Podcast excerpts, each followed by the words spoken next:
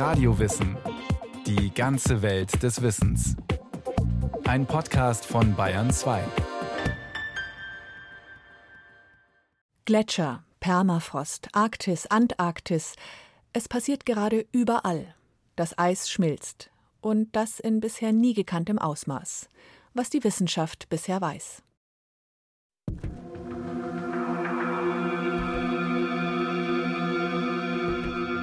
Reykjavik. Island hat mit einer Gedenktafel für den verschwundenen Gletscher Okjöküdel auf die Folgen der menschengemachten Klimaerwärmung aufmerksam gemacht. Es ist der erste Gletscher Islands, der wegen des gegenwärtigen Klimawandels verschwand. Die Alpen sind besonders stark vom Klimawandel betroffen. Die Nullgrad-Grenze verschiebt sich in immer höhere Regionen. Gletscher schmelzen, die Artenvielfalt nimmt ab.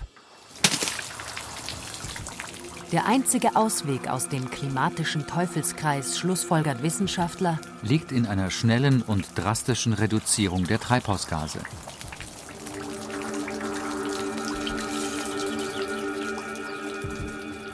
Der Bericht des Weltklimarats IPCC aus dem Herbst 2019 ist alarmierend. Die globale Erderwärmung hat dazu geführt, dass weltweit das Eis schmilzt, in einem bisher unbekannten Ausmaß. Professor Matthias Garschhagen ist Geographieprofessor an der Ludwig-Maximilians-Universität in München. Er ist einer der führenden Forscher für Wetterextreme und gehörte zu den rund 100 Wissenschaftlern, die an dem veröffentlichten Sonderbericht des Weltklimarats zu Ozeanen und Eis mitgearbeitet haben. Wir haben im Bericht eine Reihe an wesentlichen Befunden eigentlich äh, feststellen können. Das eine ist, die Kryosphäre, wie das dann genannt wird, also die von Eis bedeckte Oberfläche, verliert an Masse und zwar rapide an Masse. Überall sehen wir eigentlich Verluste und Verluste, wie wir sie sonst in den letzten Dekaden und Jahrhunderten so nicht gesehen haben. Besonders dramatisch ist die Lage in der Arktis, also in der Region um den Nordpol. Sie erwärmt sich deutlich stärker als alle anderen Regionen der Erde. Dort geht vor allem das Packeis, also das Meereis, immer weiter zurück, besonders in den Sommermonaten. Im Sommer 2007 war die Nordwestpassage durch das arktische Meer zum ersten Mal eisfrei. Für die Schifffahrt lang ersehnt, für Klimaforscher mehr als bedenklich. Das Packeis hat eine wichtige Funktion, erklärt der Hamburger Forscher Dirk Notz. Er leitet am Max-Planck-Institut für Meteorologie die Forschungsgruppe Meereis im Erdsystem und ist Professor am Institut für Meereskunde an der Universität Hamburg. Dieses Packeis reflektiert den allergrößten Teil des Sonnenlichts, das auf die Arktis fällt, direkt wieder zurück ins Weltall. Und wenn jetzt dieser Kühlmechanismus, dieser Sonnenlichtspiegel immer kleiner wird, dann wird auch diese Kühlung der Arktis schwächer und dadurch erwärmt sich die Arktis viel, viel stärker als alle anderen Regionen der Erde. Dieser Mechanismus heißt Eis-Albedo-Rückkopplung. Die Messgröße Albedo bestimmt, wie stark eine Oberfläche Strahlen abweist oder aufnimmt. Je heller die Oberfläche, desto mehr Lichtstrahlung wirft sie zurück, entsprechend hoch ist ihre Albedo. Neuschnee reflektiert das Licht fast zu 90 Prozent, hat also eine hohe Albedo. Die dunkle Meeresoberfläche hat mit drei bis fünf Prozent dagegen eine tiefe Albedo. Das Wasser nimmt die Strahlen deutlich stärker auf und speichert die Wärme. Wenn nun immer mehr Eis in der Arktis schmilzt, dann werden die Wasserflächen größer. Dies ist einer der Faktoren, der zu der beobachteten starken Erwärmung der Arktis beiträgt.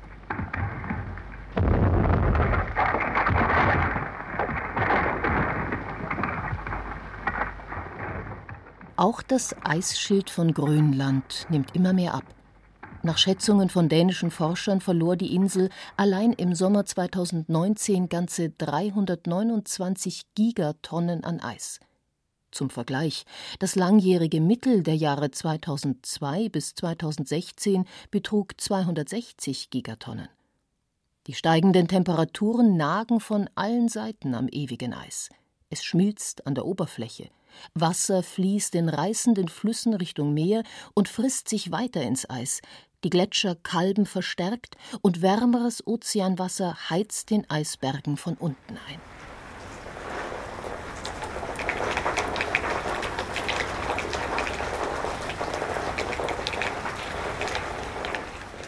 Steigende Temperaturen sind außerdem der Grund dafür, dass Permafrostböden auftauen, also Böden, in denen die Temperaturen mindestens zwei Jahre in Folge unter 0 Grad Celsius liegen.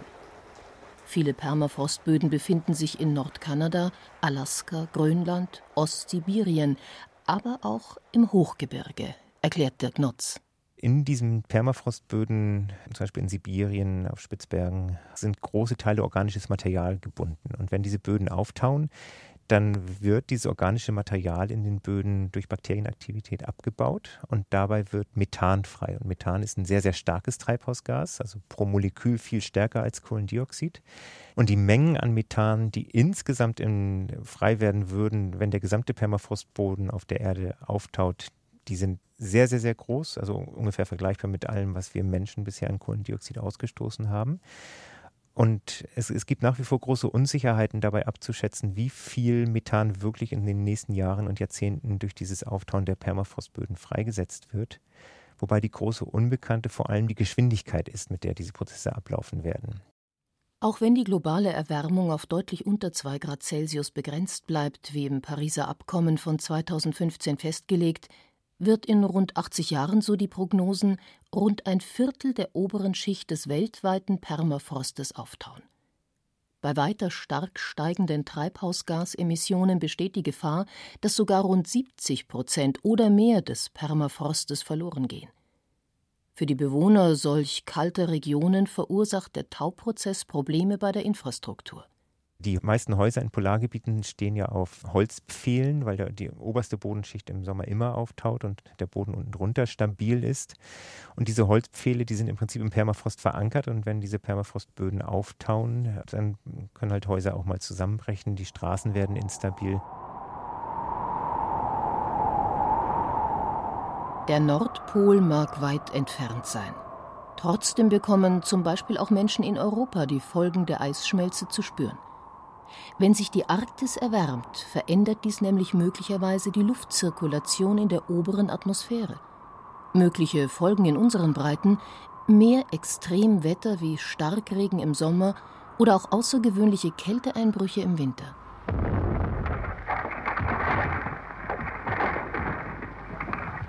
Die Auswirkungen der Erderwärmung sind auch in der Antarktis, also rund um den Südpol, deutlich zu spüren. Noch vor nicht allzu langer Zeit dachten die Forscher, dass die Lage der Antarktis nicht so dramatisch sei, erinnert sich Professor Ralf Ludwig vom Department für Geographie an der LMU München. Ich kann mich sehr gut erinnern, bis vor zehn Jahren in etwa haben wir immer noch so argumentiert, auch in der Lehre gegenüber unseren Studierenden, dass wir mit einer hohen Stabilität der Antarktis rechnen können, dass der Beitrag zum Meeresspiegelanstieg beispielsweise in allererster Linie über Grönland definiert werden wird und dass die Antarktis sehr stabil sei, dass wir davon ausgehen können, dass bei einer zunehmenden globalen Erwärmung zunächst mal sogar mehr Schnee fällt in der Antarktis, also mehr Wasser auch gebunden wird, das einem insgesamten Meeresspiegelanstieg auch entgegenwirken könnte. Inzwischen hat sich die Forschung aber natürlich weiterentwickelt und wir stellen auch fest, dass es mit der Stabilität der Antarktis gar nicht so weit her ist. Forscher befürchten inzwischen, dass vor allem die Westantarktis schon instabil ist und ins Meer abrutschen könnte. Der Hamburger Polarforscher Dirk Notz. Da sieht man wirklich klare Anzeichen für massives Abschmelzen in Teilen insbesondere der Westantarktis, der Halbinsel, die Richtung Südamerika sich zieht, dass dort einige der großen Gletscher sehr, sehr stark abschmelzen und große Befürchtung bei uns Forschern vorherrscht, dass dort für einzelne Gletscherbereiche diese Kipppunkte überschritten sind, die dazu führen, dass wir das Abschmelzen des oder Abrutschen des restlichen Eises irgendwann nicht mehr stoppen können, wodurch dann der Meeresspiegelanstieg für viele Jahrhunderte und bis Jahrtausende in die Zukunft im Prinzip unabwendbar wird.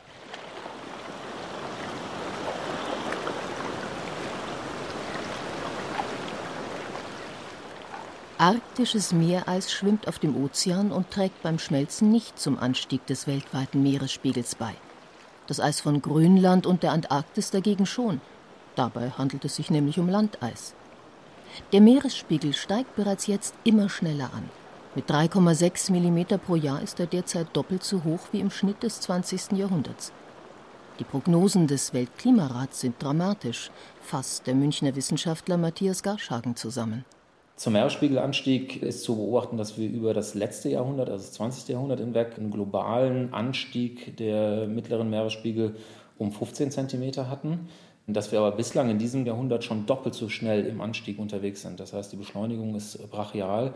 Und auch da wieder, wenn wir weitermachen mit einem Hochemissionsfahrt, dann werden wir bis zum Ende des Jahrhunderts, so die Prognosen des Berichts, bis zu 1,10 Meter weiteren Meeresspiegelanstieg sehen.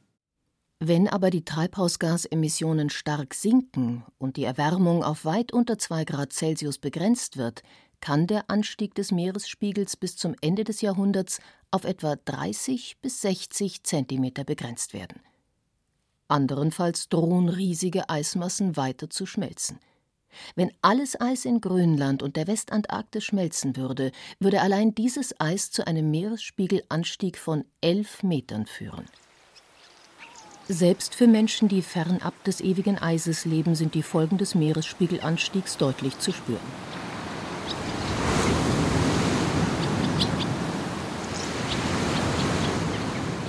Küstennahe Regionen sind bedroht, ganze Inselstaaten dem Untergang geweiht.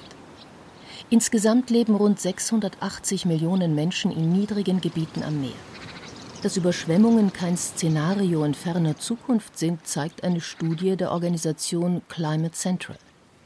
Demnach könnte sich schon in wenigen Jahrzehnten die Situation für Menschen an den Küsten dramatisch verändern. Nach diesen Prognosen sind in rund 30 Jahren 300 Millionen Menschen vom Meeresanstieg direkt betroffen. 150 Millionen würden dann in Gebieten leben, die unterhalb der Flutlinie lägen. Weitere 150 Millionen Menschen wären durch Überflutungen, beispielsweise infolge von Sturmfluten, gefährdet.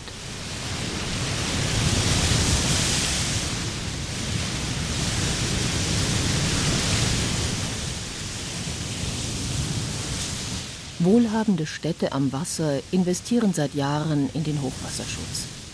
In Hamburg diskutieren Politiker über ein Elbe-Sperrwerk, denn bei extremem Hochwasser würden Gebiete südlich der Elbe, aber auch Viertel wie Wilhelmsburg, Veddel und Bergedorf überflutet werden.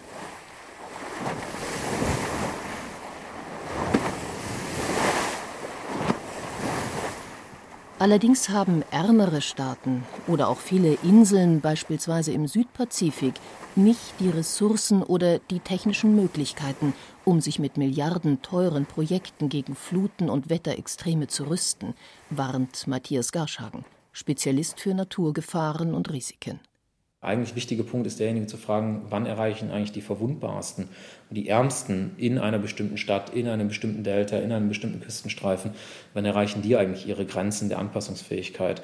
Und das ist so ein Punkt, den wir dann oft im momentanen Diskurs gar nicht so richtig beleuchten oder nicht ausreichend beleuchten, weil wir zu sehr an diesen Durchschnittswerten gesamter Systeme orientiert sind. Aber nochmal, das ist sicherlich eine Sache, die wir anfangen zu sehen, wo die ärmsten Bauern aussteigen, weil sie zwei Ernteausfälle nicht mehr verkraften können oder wo die ärmsten Bewohner in einem Slum in Lagos in Nigeria oder sagen wir mal in Accra in Ghana zum Beispiel nach einem Hochwasserereignis nicht mehr in der Lage sind, ihre Lebensgrundlage wieder aufzubauen.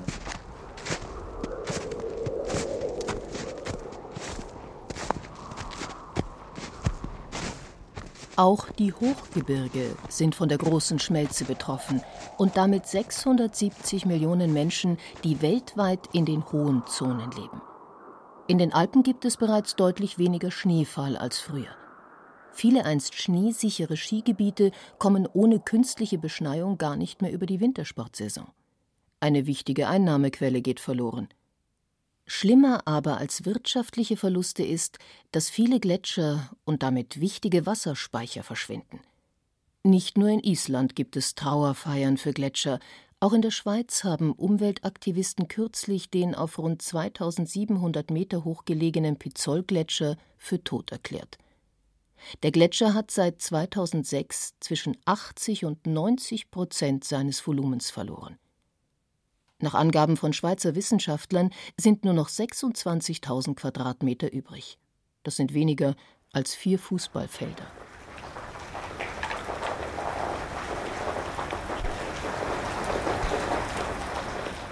Die Gesamtfläche aller fünf bayerischen Gletscher beträgt inzwischen nur noch knapp 50 Hektar. Zum Ende des 19. Jahrhunderts waren die Gletscher im Freistaat noch viel größer. Allein der nördliche Schneeferner auf der Zugspitze hatte damals eine Ausdehnung von mehr als 100 Hektar. doppelt so viel wie heute alle fünf Gletscher zusammen. Keine Einzelfälle, die Gletscherflächen in den Alpen sind massiv bedroht. Professor Ralf Ludwig vom Department für Geographie an der LMU München. Gehen wir mal von dem Fall aus, den viele befürchten, die internationalen Klimaschutzziele werden nicht eingehalten, sie können nicht maßgeblich Treibhausgasemissionen zurückführen, dann hätte das zur Konsequenz, dass bis zu 80 Prozent der vergletscherten Fläche in den Alpen eisfrei wird, mit zum Teil gravierenden Veränderungen für das Landschaftsbild, aber natürlich auch für alle dort ablaufenden Prozesse. Wenn Schmelzwasser in Felsspalten und Risse eindringt, besteht die Gefahr, dass bei sinkenden Temperaturen das Wasser in den Rissen gefriert und den Stein sprengt. Der Berg zerbröselt. Es erklärt sich vielmehr aus der Physik oder der Mechanik der Felsflächen. Man hat nicht so viele Beispiele, an denen man jetzt tatsächlich empirisch nachweisen könnte, wenn die Eismasse fehlt, dann führt das automatisch zum Bergsturz. So kann man das nicht sagen. Aber es muss eigentlich zwangsläufig so sein, dass sich die Mechanik der Felswände destabilisiert durch das Entfernen von Eis und dass dadurch die Wahrscheinlichkeit für große Felsstürze oder Bergstürze auch steigen muss, konsequenterweise.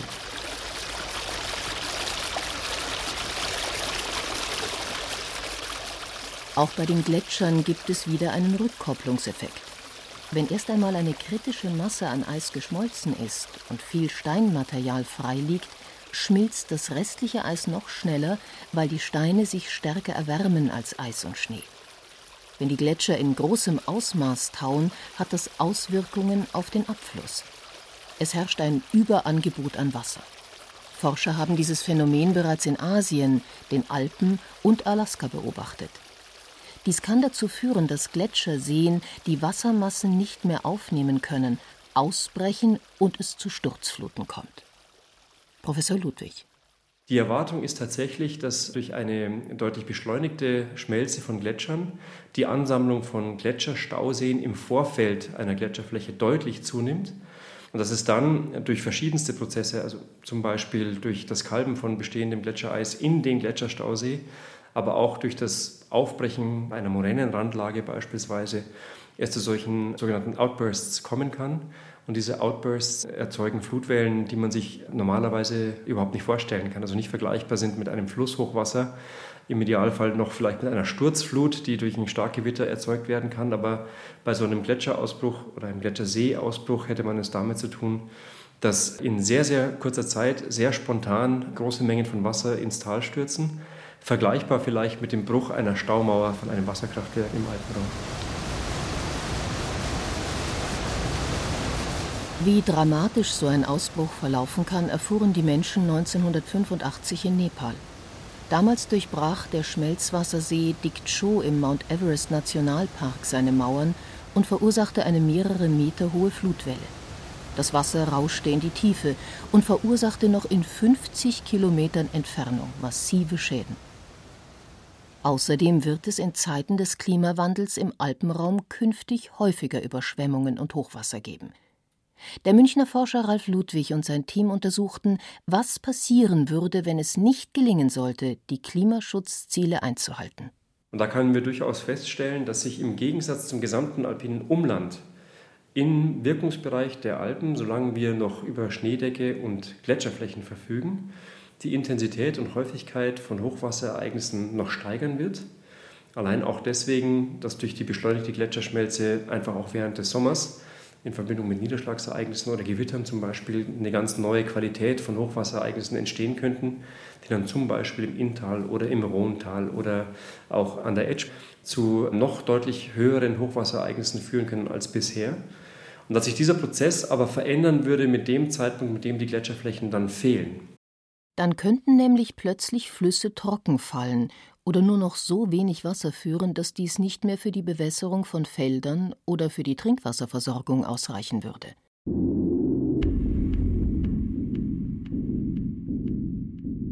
Die Prognosen sind dramatisch. Klimaforscher fordern drastische Veränderungen. Aber wer ist zum Handeln gezwungen? Die Politik, die Staatengemeinschaft, die Industrie? Jeder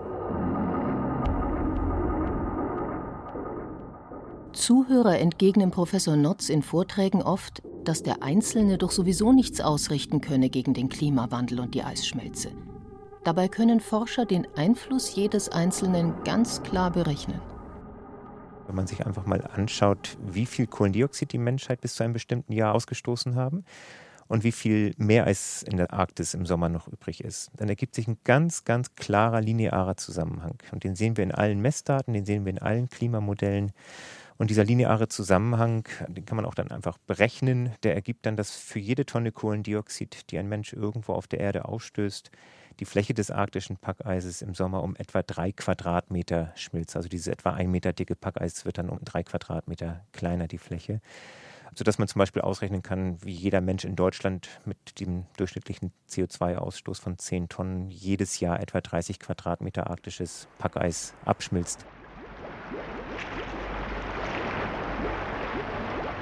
Schmelzende Gletscher, tauendes Eis in der Arktis und Antarktis. Das große Rauschen wird lauter. Die Warnung der Forscher ebenso. Sie appellieren seit Jahren an die Politik, die Klimaschutzziele umzusetzen und Treibhausgasemissionen zu reduzieren. Denn wenn das ewige Eis schmilzt, sind die Folgen für die Menschen auf der ganzen Welt katastrophal. Ganze Landstriche werden sich verändern, Kulturräume gehen verloren. Der Polarforscher Dirk Notz die Arktis ist eine unglaublich faszinierende Landschaft und es fühlt sich für mich immer wieder seltsam an, wenn ich dort Fotos mache, mir vorzustellen, dass ich da so eine Art Chronist bin von einer Landschaft, die es in Zukunft nicht mehr geben wird. Das macht mich schon sehr, sehr betroffen. Andererseits bin ich aber halt vor allem als Wissenschaftler in der Arktis und das hilft mir dann auch immer diese Emotionen nicht zu stark an mich rankommen zu lassen, sondern ganz rational zu bleiben und sehr, sehr effektiv dort oben auch zu arbeiten, weil uns halt auch aus Forschungssicht dort oben massiv die Zeit wegläuft. Wir sind, je nachdem, ob wir es wirklich schaffen, das Klimaschutzabkommen von Paris einzuhalten oder nicht, aller Voraussicht nach die letzte Generation, die dieses Eis dort oben am Nordpol das ganze Jahr über erforschen kann. Das war Radio Wissen, ein Podcast von Bayern 2. Autorin dieser Folge über die Eisschmelze Claudia Steiner. Es sprachen Julia Fischer sowie Berenike Beschle und Christian Schuler. Technik Daniela Röder. Regie führte Axel Wostri. Redaktion Matthias Eggert. Wenn Sie keine Folge mehr verpassen wollen, abonnieren Sie Radio Wissen unter bayern2.de slash podcast.